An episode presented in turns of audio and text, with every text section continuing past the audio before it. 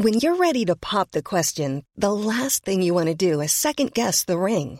At Bluenile.com, you can design a one-of-a-kind ring with the ease and convenience of shopping online. Choose your diamond and setting. When you find the one, you'll get it delivered right to your door. Go to Bluenile.com and use promo code LISTEN to get $50 off your purchase of $500 or more. That's code LISTEN at Bluenile.com for $50 off your purchase. Bluenile.com code LISTEN.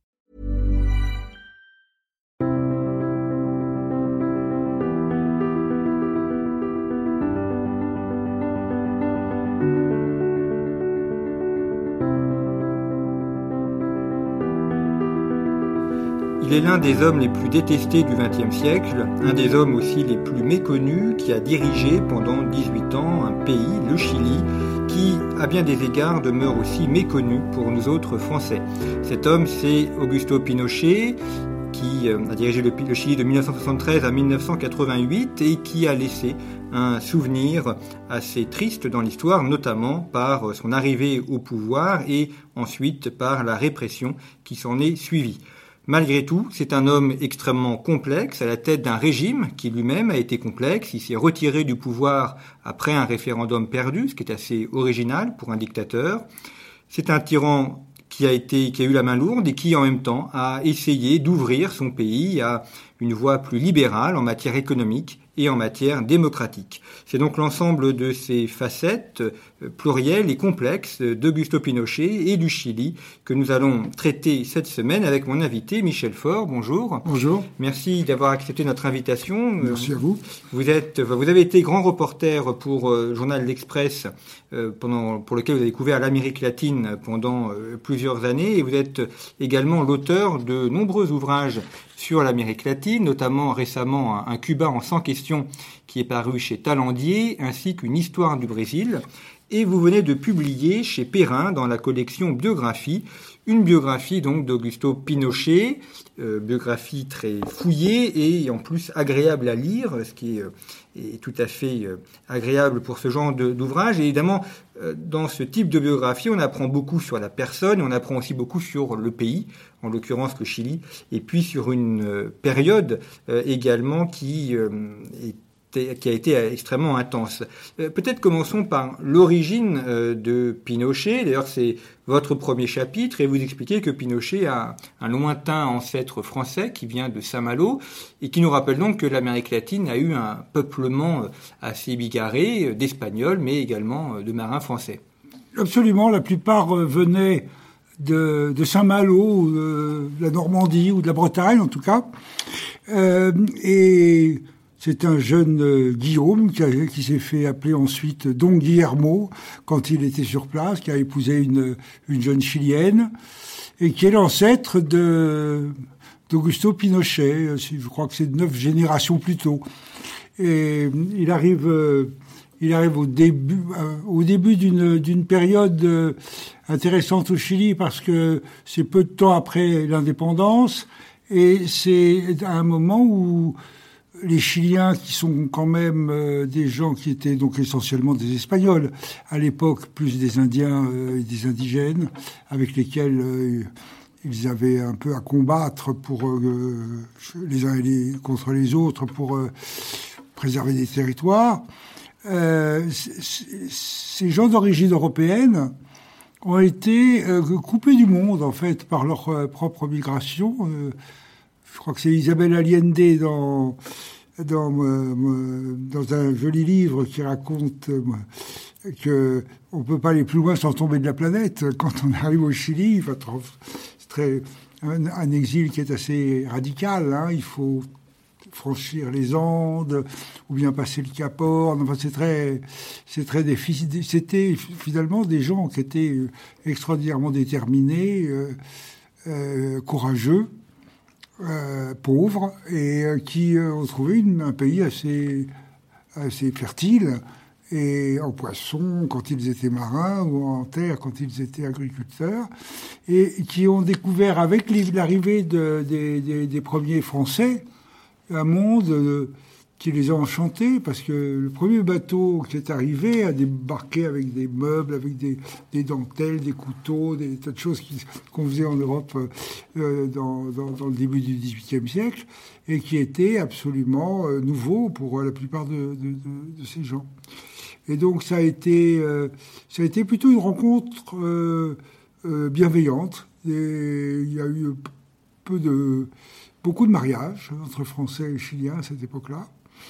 Et voilà, l'un des Pinochet, Guillermo, était de cela, et ils sont restés dans la même région jusqu'à ce que le père de Pinochet euh, euh, vienne un peu poussé par la misère, parce que ils habitaient dans une région qui s'appelait Caucanes, qui est un peu vers, euh, vers le sud, vers Concepción, qui est un peu à l'écart des grands courants du pays et des et ces, gens qui étaient euh, une espèce d'élite euh, agricole en quelque sorte, s'étaient un peu enfermés sur eux-mêmes et à chaque génération euh, partageaient les terres avec leurs descendants. Et donc il y a eu un éclatement des, propriétés qui a appauvri petit à petit les, les descendances des gens de Cauquenes. Et c'est le cas donc de, du père de Pinochet qui s'installe à Valparaiso et qui commence à travailler à 14 ans dans, le, dans ce grand port comme euh, d'abord un, un, garçon de bureau et puis ensuite euh, un agent des douanes. Voilà. Et, et, Pinochet donc euh, entre dans, dans l'armée. C'est une voie assez originale. C'est une manière de sortir de la pauvreté, d'ascension sociale. Alors, je crois qu'il y avait chez Pinochet une, et sa mère aussi d'ailleurs une espèce de fascination pour euh, pour les militaires. Et c'était à l'époque l'armée était une, une, profession presti assez prestigieuse. Euh, D'abord, ils avaient des beaux uniformes, ils étaient euh, élégants. Euh, euh, il y avait tout ce, souvenir. On était passé comment d'une fascination à l'égard du temps de, de qui est, par exemple, contemporain de Bolivar, etc., de tous les libérateurs de, l'Amérique latine et espagnole, c'est des gens qui étaient fascinés par les uniformes de, de napoléoniens.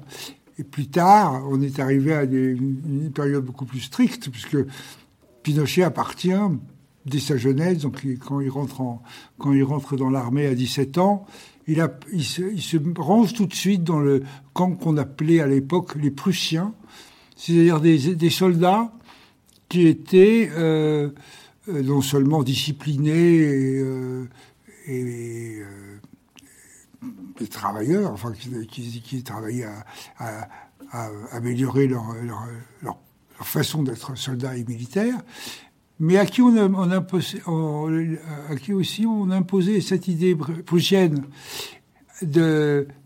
d'obéissance à l'autorité civile? Donc on, ça c'était un peu nouveau en Amérique latine parce que les, armées, les, militaires ont souvent pris le pouvoir dans beaucoup de pays d'Amérique latine. Il y a eu des, colonels tapioca qu'on rencontre dans Tintin euh, en grand nombre dans le continent. Et les Chiliens se sont aperçus, après d'ailleurs une victoire, qui était celle de la guerre qu'ils avaient menée contre la Bolivie et le Pérou, la guerre du Pacifique, la, la guerre du, Pacifique, la guerre du Salpêtre, qui a effectivement coupé la Bolivie d'un accès sur la mer.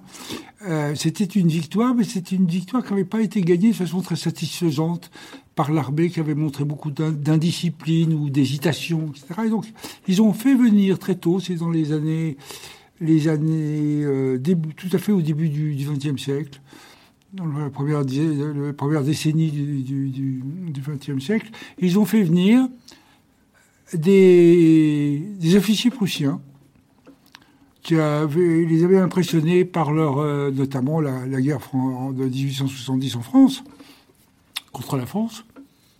Ils ont fait venir des, des officiers prussiens qui sont venus enseigner l'art militaire, en quelque sorte, à, la jeunesse, et aux, jeunes, aux, soldats chiliens.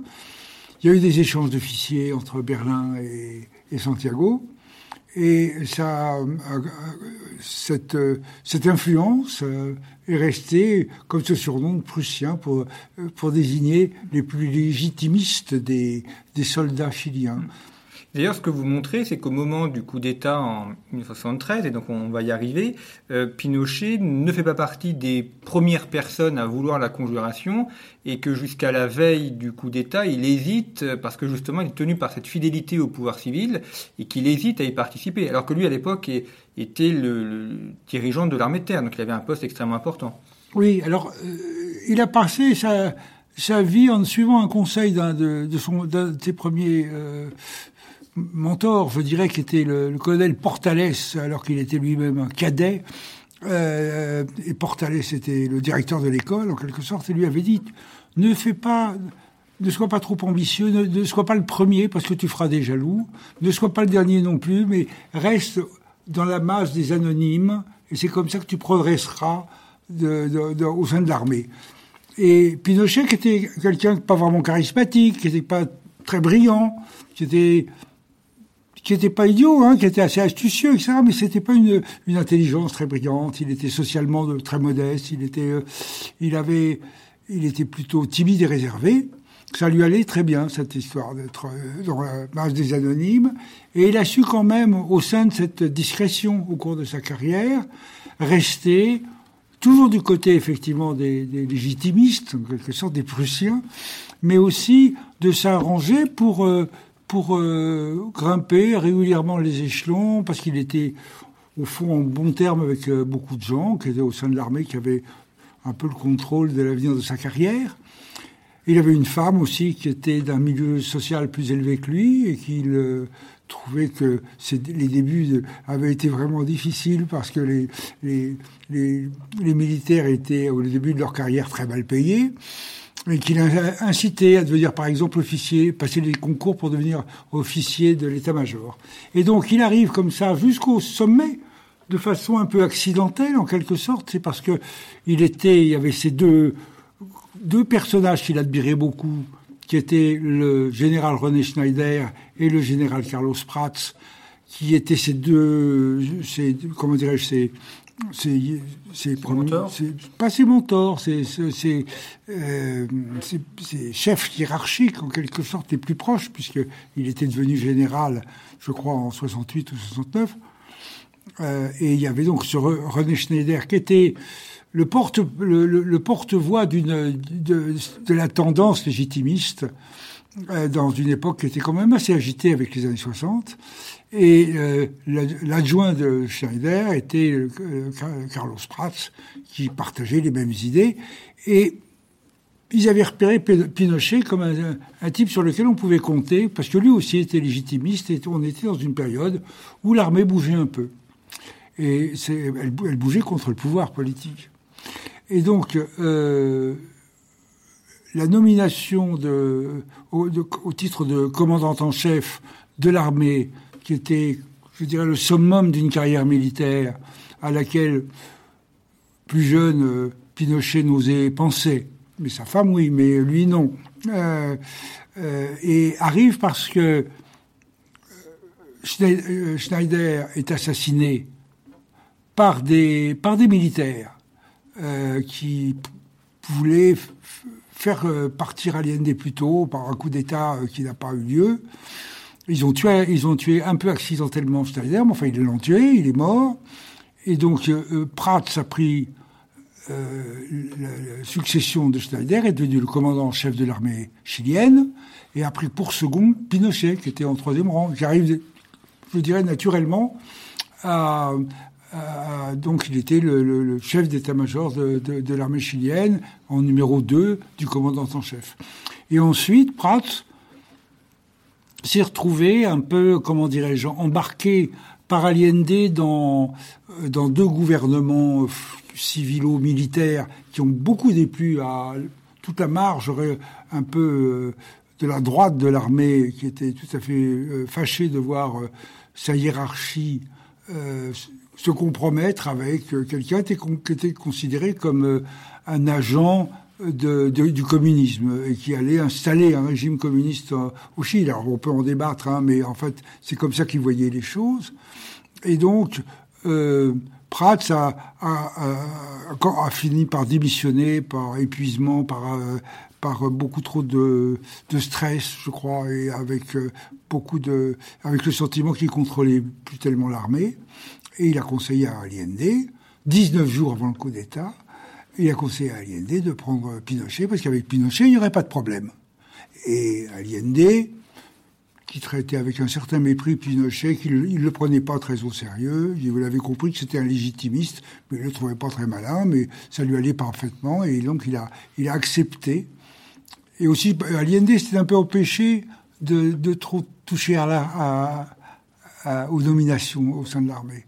Donc Prats lui avait dit faites ça, il l'a fait. Quoi. Il a nommé Pinochet commandant en chef. Et à cette époque-là, Pinochet était toujours légitimiste. Et alors on va voir.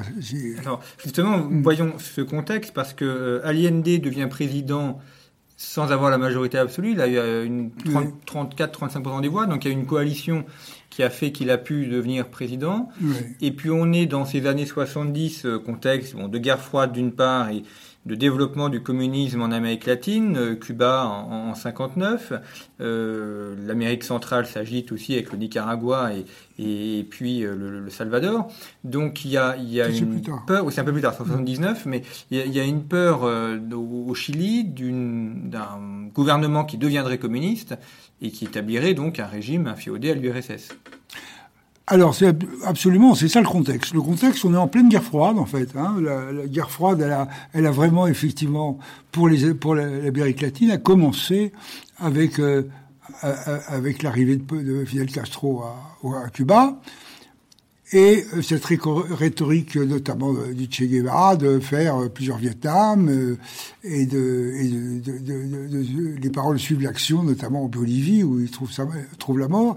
Mais il y a aussi, euh, comment dirais-je, cette fascination de la jeunesse latino-américaine envers la révolution cubaine. Il y a ce côté assez fascinant, romantique, je ne sais pas, mais quelles que soient les, les horreurs qu'a commis la révolution cubaine, beaucoup de gens l'aiment euh, en Amérique latine, et notamment la jeunesse. Et euh, on le voit au Brésil euh, en, en, 64, euh, les, Brésiliens euh, sont euh, fous de joie quand il y a un coup, coup d'État militaire a lieu parce qu'ils pensent qu'avec euh, Goulart, et après, avant Kubitschek et ensuite Goulart, c'était la pente euh, descendante et glissante vers, euh, vers un nouveau Cuba au Brésil. Alors, à mon avis, c'était un petit peu exagéré, mais enfin, néanmoins, les gens avaient très peur. Et cette peur un grand pays comme le, Brésil était encore plus forte dans un pays un peu plus quand même euh, euh, modeste, qui était le Chili à l'époque, qui pensait aussi que Allende était, euh, avec l'unité populaire, qui était l'organisation partisane qui soutenait sa candidature, était était un cheval de Troie du communisme. Et il y avait effectivement au sein de l'unité populaire, il y avait des communistes, il y avait des socialistes assez radicaux. Il y avait aussi euh, des, groupes euh, gauchistes assez, euh, révolutionnaires. Et donc, euh, quand Allende a été élu, il a été effectivement élu à une majorité relative et pas une majorité absolue. Et donc, la tradition voulait que le, voulait que le président qui était élu, qui était le premier élu d'une majorité relative, euh, soit, confirmé ou non par le, Sénat. Euh, donc le, Sénat chilien a, mis, je sais pas, un mois ou deux euh, avant de se décider à délibérer de cette question. Et généralement, la tradition, c'est que le, le, le, chef, le, meilleur élu, celui qui avait été le mieux élu, était, euh, était validé, euh, validé par, par, les parlementaires. Là, il y a eu un, il y a eu un débat, et il y a eu un débat, il y a eu aussi une action de la CIA qui a été très forte. Et c'est là où on parlait de la mort de, Schneider, c'est à, cette époque-là. C'est-à-dire que Nixon a considéré qu'il était hors de question que le domino tombe euh, au Chili et que le communisme, le communisme s'y installe. Et donc, euh, a lancé euh, une, euh, une action pour euh, essayer d'empêcher le, le, le, Parlement de voter en faveur d'Allende. Le fait que, l'avant-veille de, de ce vote, Schneider a été assassiné par des militaires n'a pas aidé euh, ceux qui espéraient que empêcher Allende de passer, parce que tout le monde a été très choqué en disant bon, il faut il faut accepter le verdict des urnes. Allende était le mieux élu et donc il devient président. Et après, il y a eu d'autres actions. Ensuite, il y a eu phase où il y a eu un, un, programme entre une phase 1, track 1 et track 2, c'était une idée de Kissinger. Euh, c'était donc entre, entre l'élection populaire et l'élection euh, parlementaire, essayer d'empêcher le, Parlement d'élire Allende, et une fois qu'il était élu, c'était l'empêcher de bien gouverner. Alors moi, mon sentiment, si vous voulez, sur euh, ça, c'est qu'il n'y avait pas tellement besoin de, la CIA pour mettre, à, mettre à genoux l'économie chilienne, tellement ils, s'y sont pris de façon, je dirais, dire que c'est keynésien et, poli. Hein. C'était beaucoup, c'était quasiment le manuel euh, parfait du marxisme-léninisme avec des, des, des, nationalisations massives, euh, euh, des subventions extraordinaires données aux, ouvriers, aux paysans sans terre, etc. Une, réforme, très radicale de l'agriculture, etc. Et euh, bon, cette espèce de boom de la première année s'est complètement effondré parce qu'il y a eu une inflation extraordinaire. La banque, banque du Chili a imprimé les billets à grande vitesse pour soutenir la, sortir l'action euh, généreuse du gouvernement. Donc l'inflation a explosé et les pays étaient ruinés. Ils se sont retrouvés euh, si vous voulez, situation tout le monde se retrouve dans une situation terrible parce que, au fond, euh, euh, bien sûr, euh, effrayé par cette hausse des prix, les, le, réflexe du gouvernement d'Allende a été de bloquer les prix des, des, des, matières les plus essentielles à la, à la vie quotidienne, l'huile, le sucre, le lait, enfin, ce genre de choses. Et bien sûr, qui dit en, période d'inflation extraordinaire, euh, blocage des prix, dit marché noir immédiatement, et euh, euh, donc il n'y avait plus rien sur les marchés, mais on pouvait toujours aller acheter dans l'arrière-boutique, mais ça c'était plus les pauvres qui pouvaient acheter, c'était les riches. Donc tout ça a été à exacerber bien sûr les, les oppositions sociales entre les, entre les Chiliens. Et c'est dans ce contexte très compliqué, très dur et très, comment dirais très, très, très, très, très idéologisé, que la, la droite euh, euh de la, la droite du Parlement, la droite des, même des, des juges, euh, et façon sociale, toute la, bourgeoisie euh, chilienne, une classe moyenne qui était assez importante, parce que c'est un, un, un, pays traditionnaliste depuis très longtemps, donc il, a une classe, il avait une classe moyenne, euh, un peu conservatrice, très catholique, et, euh, euh, tout à fait affolé à l'idée que, que le communisme puisse prendre le pied au Chili. Et donc c'est, cette, cette, cette vindicte, en quelque sorte, entre ce conflit entre la droite et la gauche dans la société chilienne, a conduit les militaires à se poser la question de savoir ce qu'ils font, ce qu'il fallait faire. Et ils étaient incités par beaucoup de manifestations. On jetait des graines dans les casernes en faisant des, bruits de poules, en traitant les, soldats de poules mouillées parce qu'ils n'intervenaient pas. Il y, avait, il, y avait, il y avait une insécurité euh, qui était devenue assez grande. Et donc la, la marine, l'aviation, les carabiniers commencent à réfléchir à un coup d'État Et euh, Prats, bien sûr, qui était le, donc le prédécesseur de, Pinochet, s'y oppose. Donc il y a un espèce de conflit avec l'armée. Le coup d'État semble très difficile sans l'armée. Et une fois que Prats donne sa démission et que Allende nomme Pinochet, Pinochet doit décider ce qu'il fait. Et pendant plusieurs, plusieurs jours, il résiste jusqu'au troisième jour avant le, avant le coup d'État lui-même. Donc il, est au courant, euh, tout le monde vient le voir, euh, essaye de, de, faire pression pour qu'il qu'il rejoigne les, les, insurgés, enfin la marine, tout, tout, ça aussi des vieux amis, hein, des gens qu'il connaît depuis tout le temps, depuis toute sa vie de militaire. Et il, et il décide, je crois, à reculons, parce que c'était contraire à ses, convictions légitimistes, mais c'était aussi euh, tout à fait conforme à sa prudence habituelle. C'est que s'il ne rejoignait pas le coup d'État, il, il, risquait d'être tué ou, exilé. Mais enfin, il,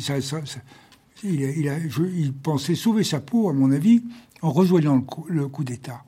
Et puis après, avec le coup d'État, on a découvert un nouveau Pinochet et quelqu'un a dit, il n'a pas fait le coup d'État, mais le coup d'État l'a fait. D'ailleurs, ce qui, enfin, à, vous lire, on a l'impression que le coup d'État était inéluctable et que tout le monde était un petit peu au courant. On voit qu'Allende euh, se met dans le, la moneda, il se protège. Donc il y a, il y a quand même une peur d'un coup d'État potentiel, mais sans qu'il agisse réellement pour l'empêcher. Alors, si, il a essayé de. Allende avait euh, pour idée de comment dire, essayé de pas de compromettre parce que probablement c'est même pas ça. C'est il avait envie de calmer l'armée en l'intégrant un peu au gouvernement. Donc il a il a il a il a il a nommé il a fait deux gouvernements euh, avec des militaires et euh, au lieu de calmer l'armée, ça a un peu exacerbé au contraire les tensions au sein de l'armée. Et Bon, il y avait aussi, comment dirais-je, euh, je crois, une, une, population qui était très en faveur d'Allende, de, très en faveur des, de réformes socialistes, qui était, parce que le pays était un pays d'Amérique latine, avec euh, une grande, euh, une, grande minorité, je dirais, au Chili, de gens qui étaient un peu marginalisés, hors, du marché officiel du travail, qui avaient des, journaliers, des gens qui étaient, euh, euh, euh, mal payés aussi dans des, mineurs, des, il y avait des, travaux difficiles. Hein. Le, cuivre était quand même l'une des, à longtemps et tout, il reste, je crois toujours d'ailleurs la, principale source de, richesse. C'est la seule chose d'ailleurs que n'avait pas été, qui n'avait pas été nationalisée jusqu'à jusqu'à Allende. Euh, jamais le cuivre n'a euh, privatisé. Le, cuivre n'a jamais été privatisé, y compris euh, par, par la junte ensuite. Il a été il a été, excusez-moi, il est resté nationalisé. Excusez-moi, il a, il a, il a été, il a toujours été un, un, objet de, le sujet d'une industrie nationalisée dans laquelle il y avait autrefois des intérêts américains assez forts. Mais l'État chilien était toujours l'un des actionnaires importants de, tout ce qui tournait autour du cuivre. Donc il y a le coup d'État du 11 septembre 1973. Pinochet euh, devient le chef d'État, est-ce que ça allait de soi euh, que ce soit lui qui soit chef d'État ou est-ce que quelqu'un d'autre aurait pu euh, diriger le, pays? Alors, il y a eu une petite bataille là, tout à fait le soir même du coup d'État, le 11 septembre 1973. Il y avait donc les quatre chefs des, quatre armes de, l'armée chilienne, la marine, l'aviation, les carabiniers et l'armée de terre. Et le chef de l'aviation, la, le euh, général Ley, a pensé que, euh, comme il avait été l'un des premiers à, soutenir, à, soutenir et même à, fomenter le coup d'État, il avait, euh, il était légitimement amené à diriger la junte. Et la marine était un peu, plus prudente, même d'ailleurs elle avait aussi un rôle assez majeur dans le, coup d'État. Mais Pinochet avait fait valoir que c'était l'ancienneté de l'institution et non pas l'ancienneté des nominations des chefs, des commandants qui comptaient, parce que bien sûr lui, il est arrivé en dernier dans la, dans la liste, mais il était à la tête de l'institution la plus puissante des forces armées, l'armée de terre, qui avait le plus d'hommes, le plus d'armes, etc. Et donc il a dit au nom de cette, euh, cette euh, prépondérance de l'armée de terre, c'est à moi de, de de commencer à diriger la, la junte avec l'idée au départ qu'elle serait une junte un peu tournante, comme a été un peu la dictature militaire qui, euh, tous les quatre ans, changeait de, changeait de tête euh, et. D'ailleurs, il y avait toujours un nouveau général, et le général n'était pas forcément de la, de la, même arme que, le précédent, etc. Et donc, ce qui s'est passé, c'est que Pinochet a fait valoir qu'il était le, qu'il était le premier patron, en quelque sorte, d'une junte appelée à devenir une junte collective, et en fait, elle ne l'est pas devenue pour des tas de raisons, parce qu'il s'est, il s'est débrouillé pour euh, considérer que l'urgence continuait, qu'il n'était pas le moment de, de, changer de, de, rythme et de personnalité au pouvoir, etc.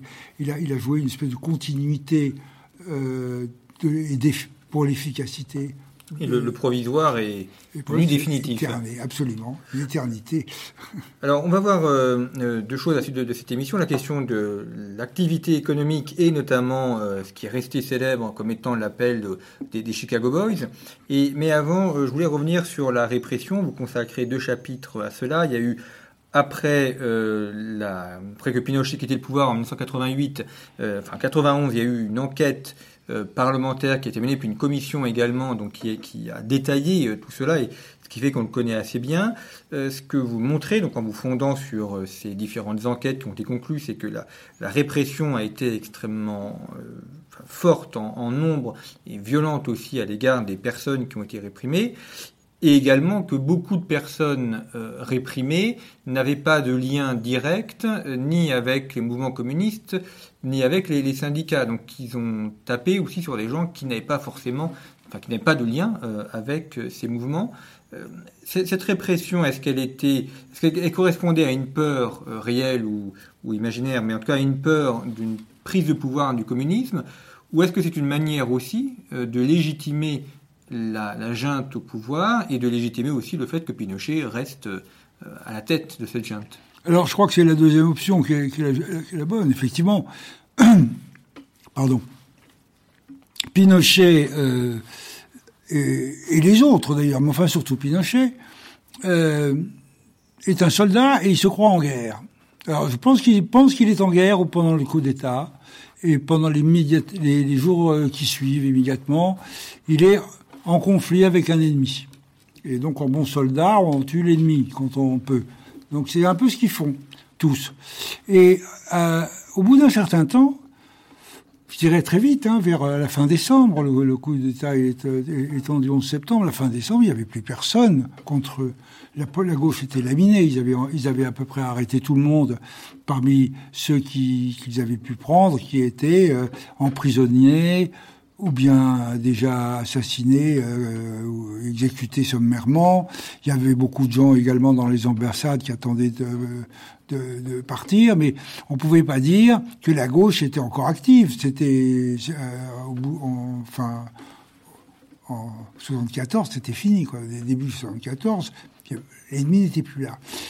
Et là, pour euh, comment dirais-je, continuer à prouver que la junte était utile, et peut-être d'ailleurs par euh, conviction, d'ailleurs pensant qu'il y en avait encore des gens qui se cachaient, qui étaient là, etc.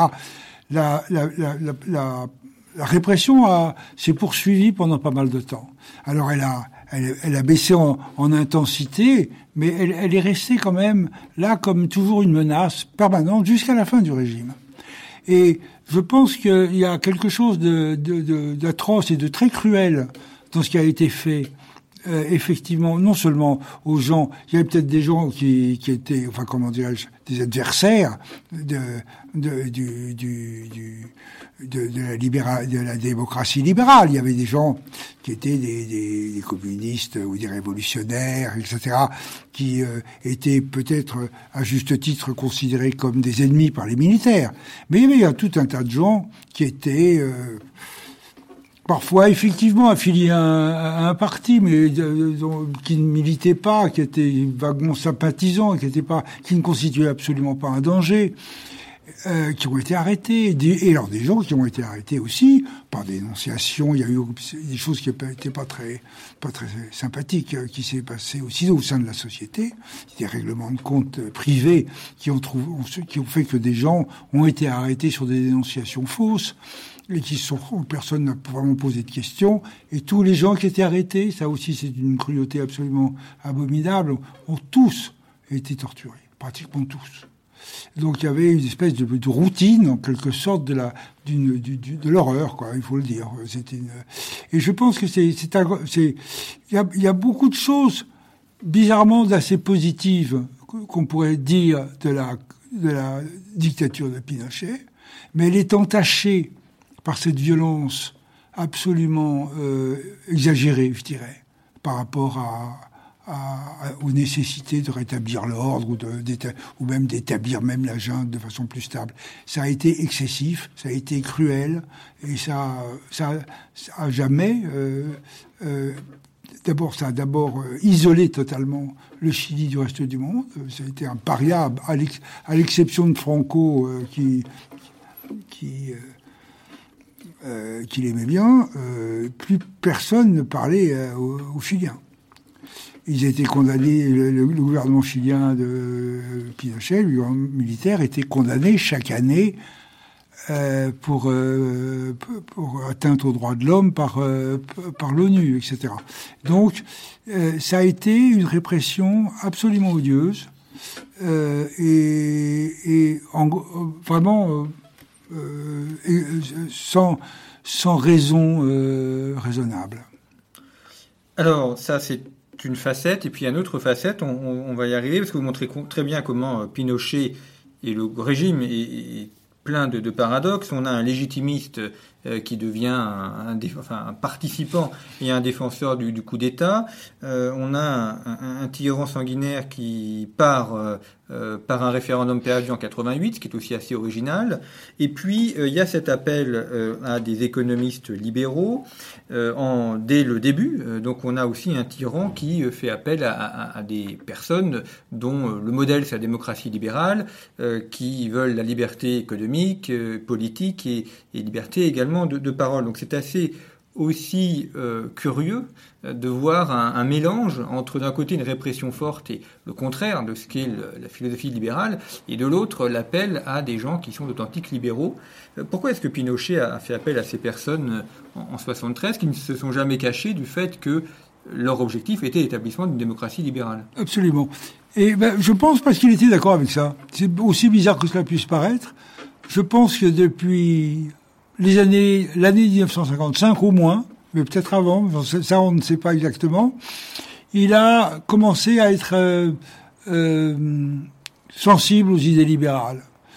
Alors, je, remets très vite un petit contexte oui, historique. Parce que c'est important de comprendre pourquoi il y a eu cette, cette, école libérale au Chili. Alors, d'abord, il y a eu, euh, en, en, 1948, un événement important, c'est que le Parti communiste a été interdit par euh, un président de l'époque qui s'appelait Videla.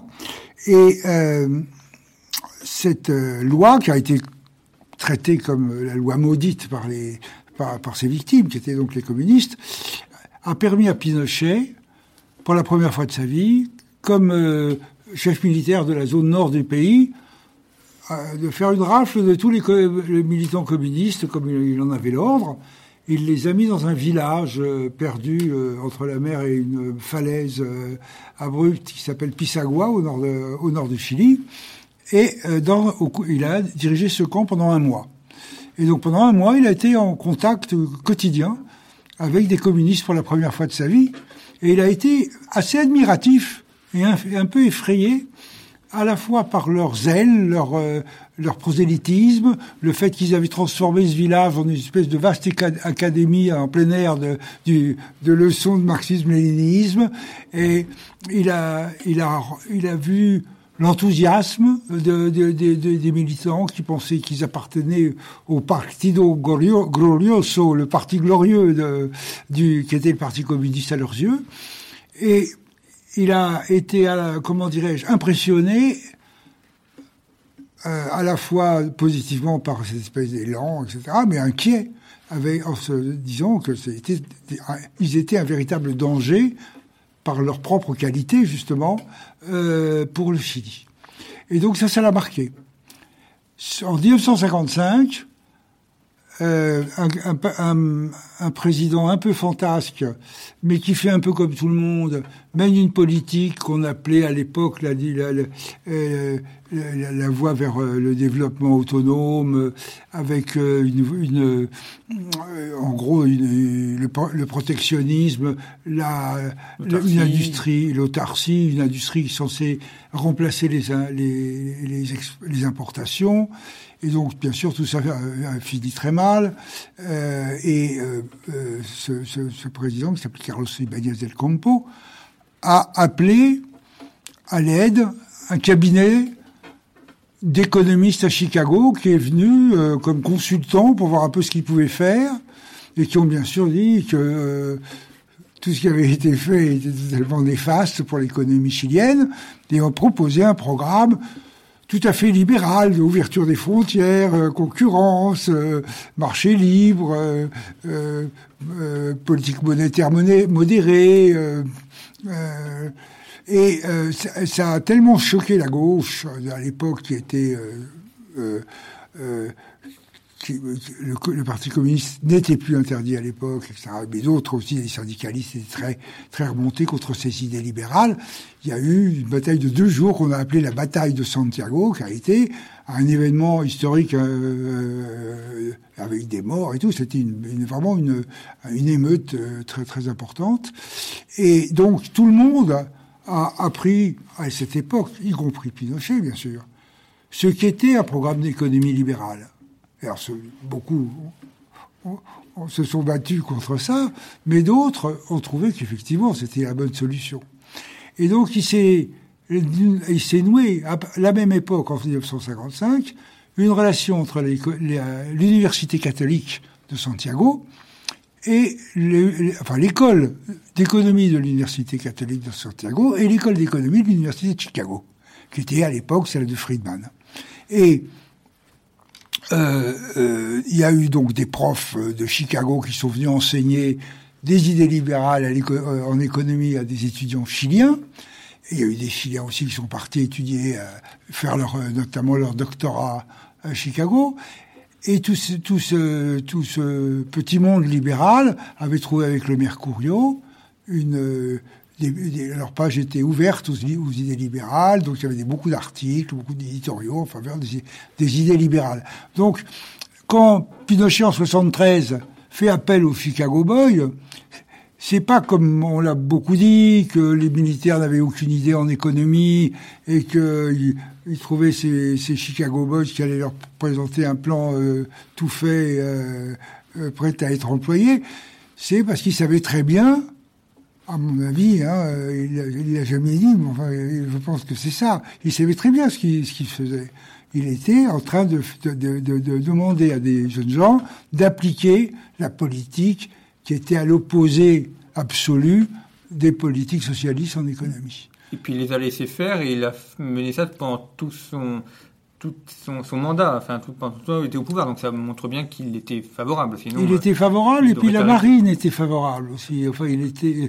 Il y a eu un espèce de comment dire, Merino, qui était le, le, chef de la de la marine, c'était un ami d'enfance de, de, Pinochet.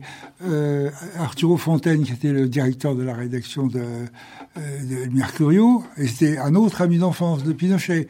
Donc il y, y avait un milieu euh, au sein de l'armée au sein des forces armées, qui, qui était sensible aux idées libérales.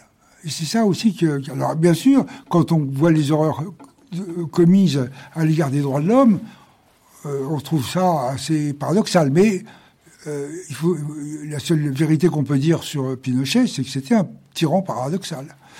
Et, donc, voilà, ils, se sont retrouvés avec des, jeunes, des jeunes gens un type très, un type comme Pinochet, comme tous les militaires, qui, a, qui étaient des, des, gens qui euh, ne connaissaient que la verticalité du commandement, euh, se retrouver avec des, des, des, types qui avaient plutôt une idée plus horizontale des relations sociales et économiques.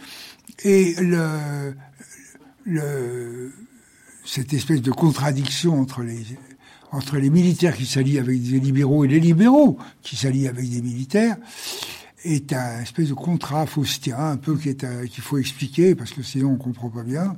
Si vous me permettez de le faire, euh, je vais le faire. Alors, pourquoi est-ce que les libéraux euh, s'associent avec Pinochet alors qu'il semble être, enfin, dans sa pratique du pouvoir, très, il est complètement opposé à la philosophie libérale?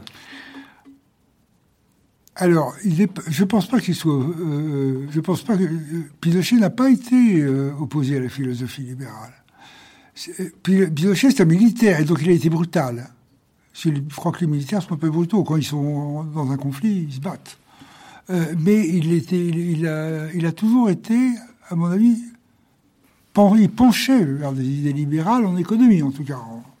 Et là, les, il, a, il, a, il a pensé qu'en faisant venir les, ces jeunes libéraux, qui n'étaient pas des, qu'on appelle les Chicago Boys, ce n'étaient pas tous de Chicago, c'était des, c'était des, économistes chiliens qui avaient été à Chicago, mais qui étaient, euh, c'était pas des, Américains qui, sont qui ont débarqué pour, pour faire l'économie du Chili.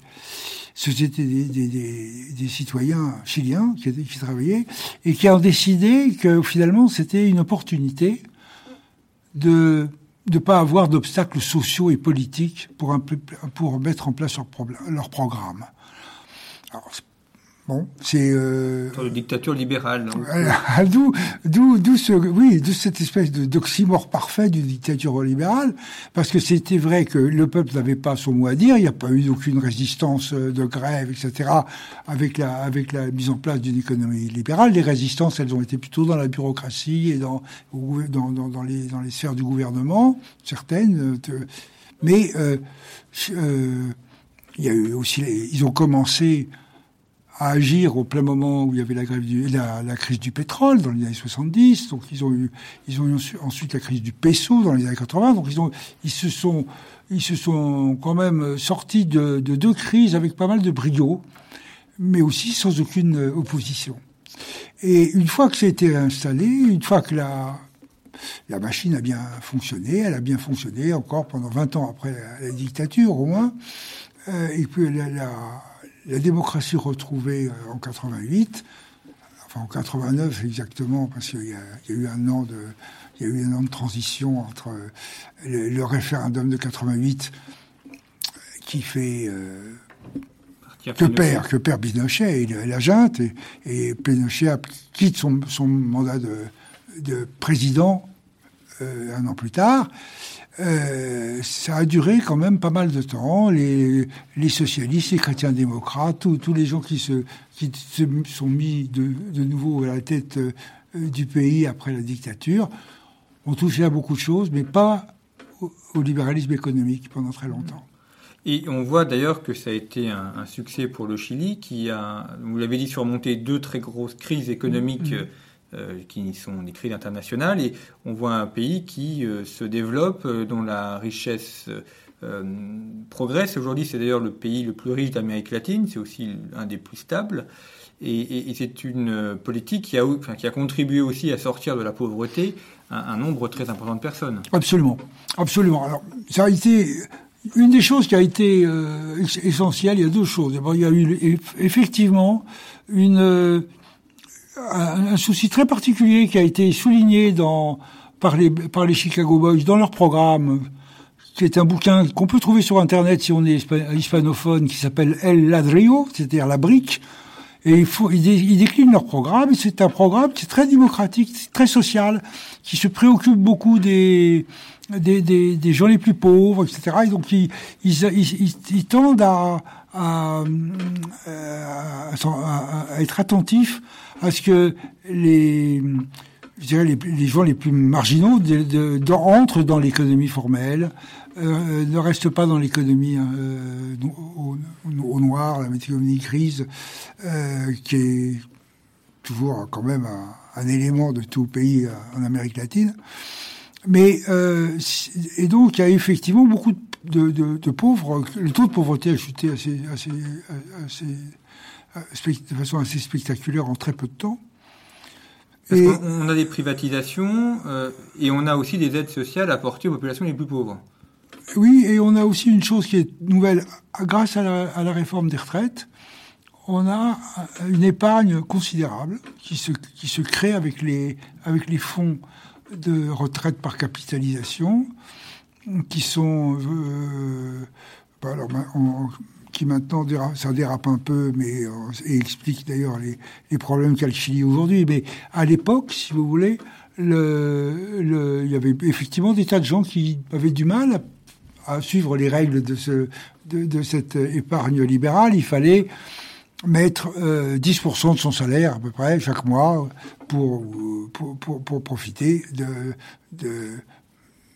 de, de, retraite, de pension versée de façon euh, assez généreuse euh, à la fin du processus, puisque l'argent avait été bien placé, sagement, sous l'œil d'une commission euh, de contrôle, là, qui, qui empêchait les, les agences de, de, de, fonds de pension de faire des, des investissements risqués.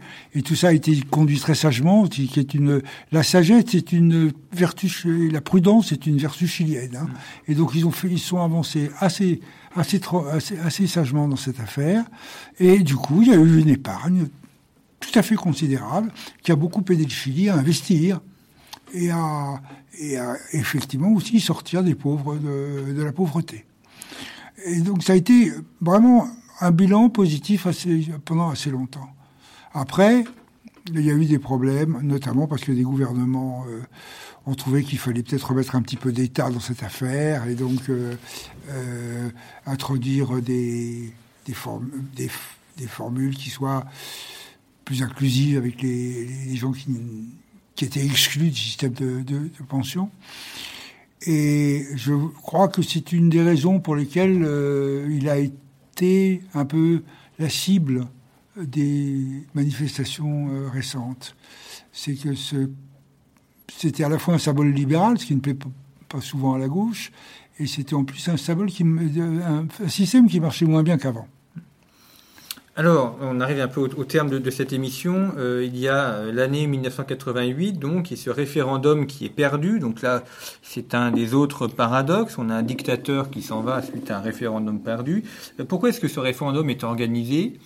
Et, pourquoi est-ce que Pinochet est parti? Parce qu'après tout, il aurait très bien pu perdre et rester. Oh, oui. Autre, autre paradoxe. Pinochet, dès le début de sa, de, de sa prise de pouvoir, réfléchit à refaire, reconstruire une démocratie après avoir détruit les institutions, toutes les institutions de la précédente, qui n'était pas particulièrement, d'ailleurs, une mauvaise démocratie, à vrai dire. Mais bon, il a considéré qu'il fallait créer une démocratie qu'il a appelée autoritaire et protégée, sous le prétexte que les, les démocraties libérales étaient un peu trop faibles face aux, aux, assauts du communisme, etc.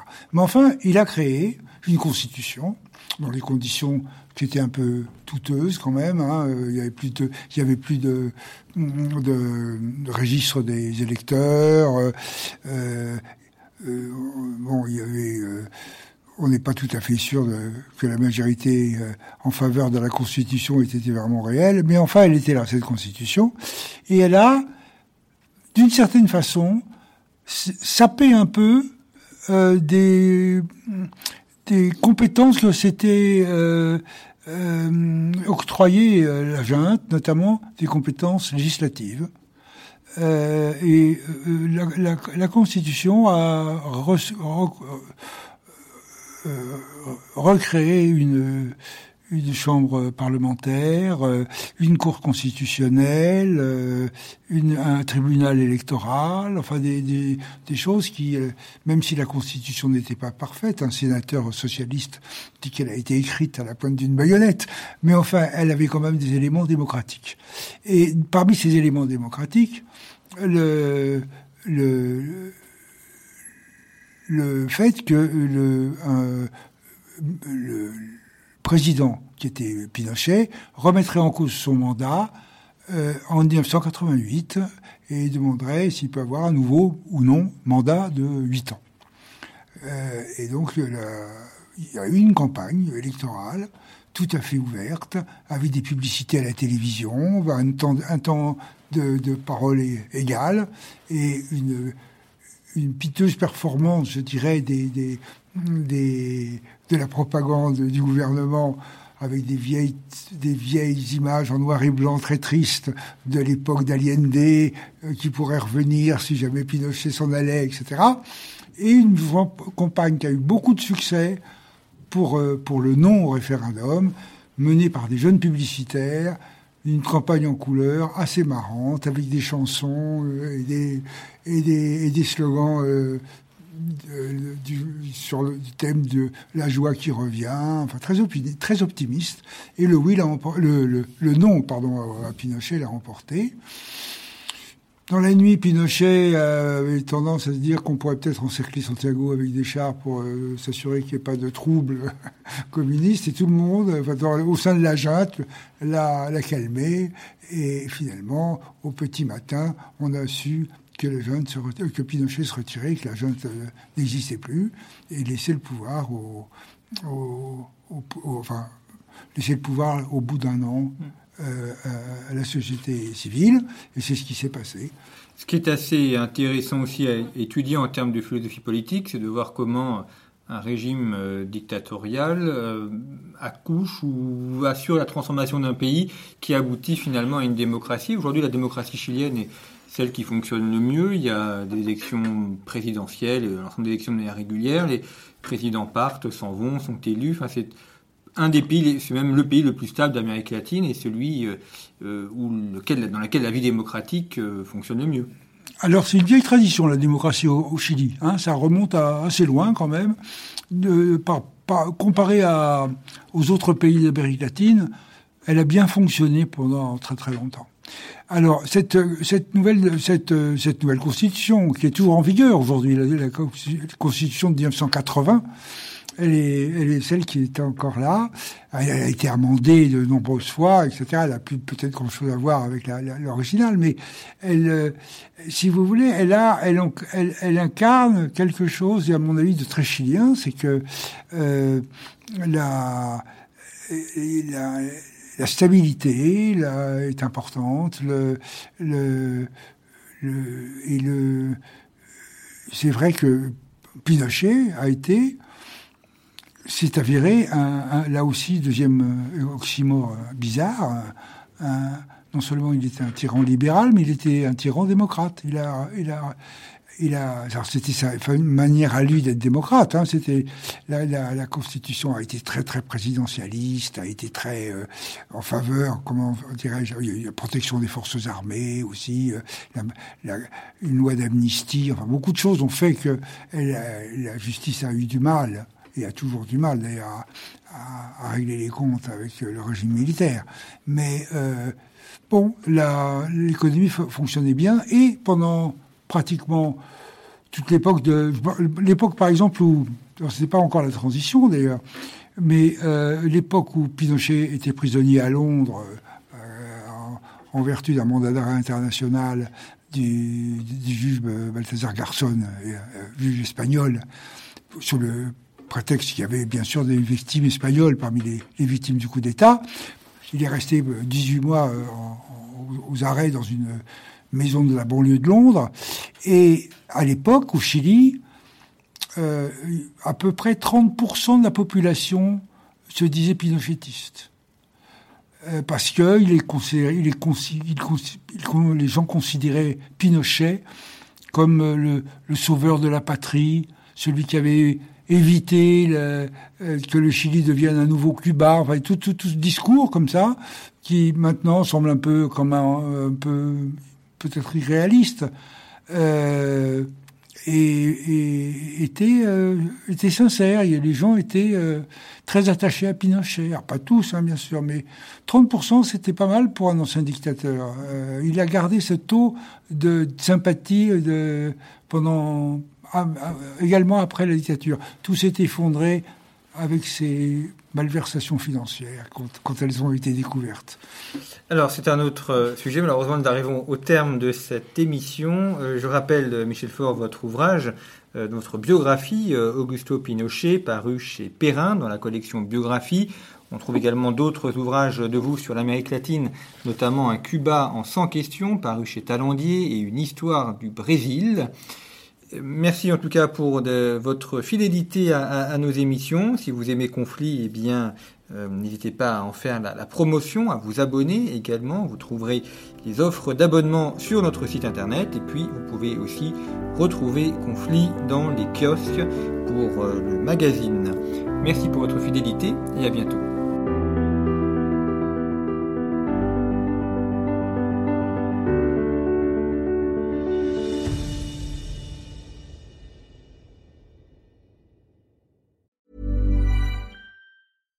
When we're on a budget, we still deserve nice things. Quince is a place to scoop up stunning high-end goods for 50 to 80% less than similar brands. They have buttery soft cashmere sweaters starting at $50, luxurious Italian leather bags, and so much more. Plus, Quince only works with factories that use safe, ethical, and responsible manufacturing. Get the high-end goods you'll love without the high price tag with Quince. Go to quince.com/style for free shipping and 365-day returns.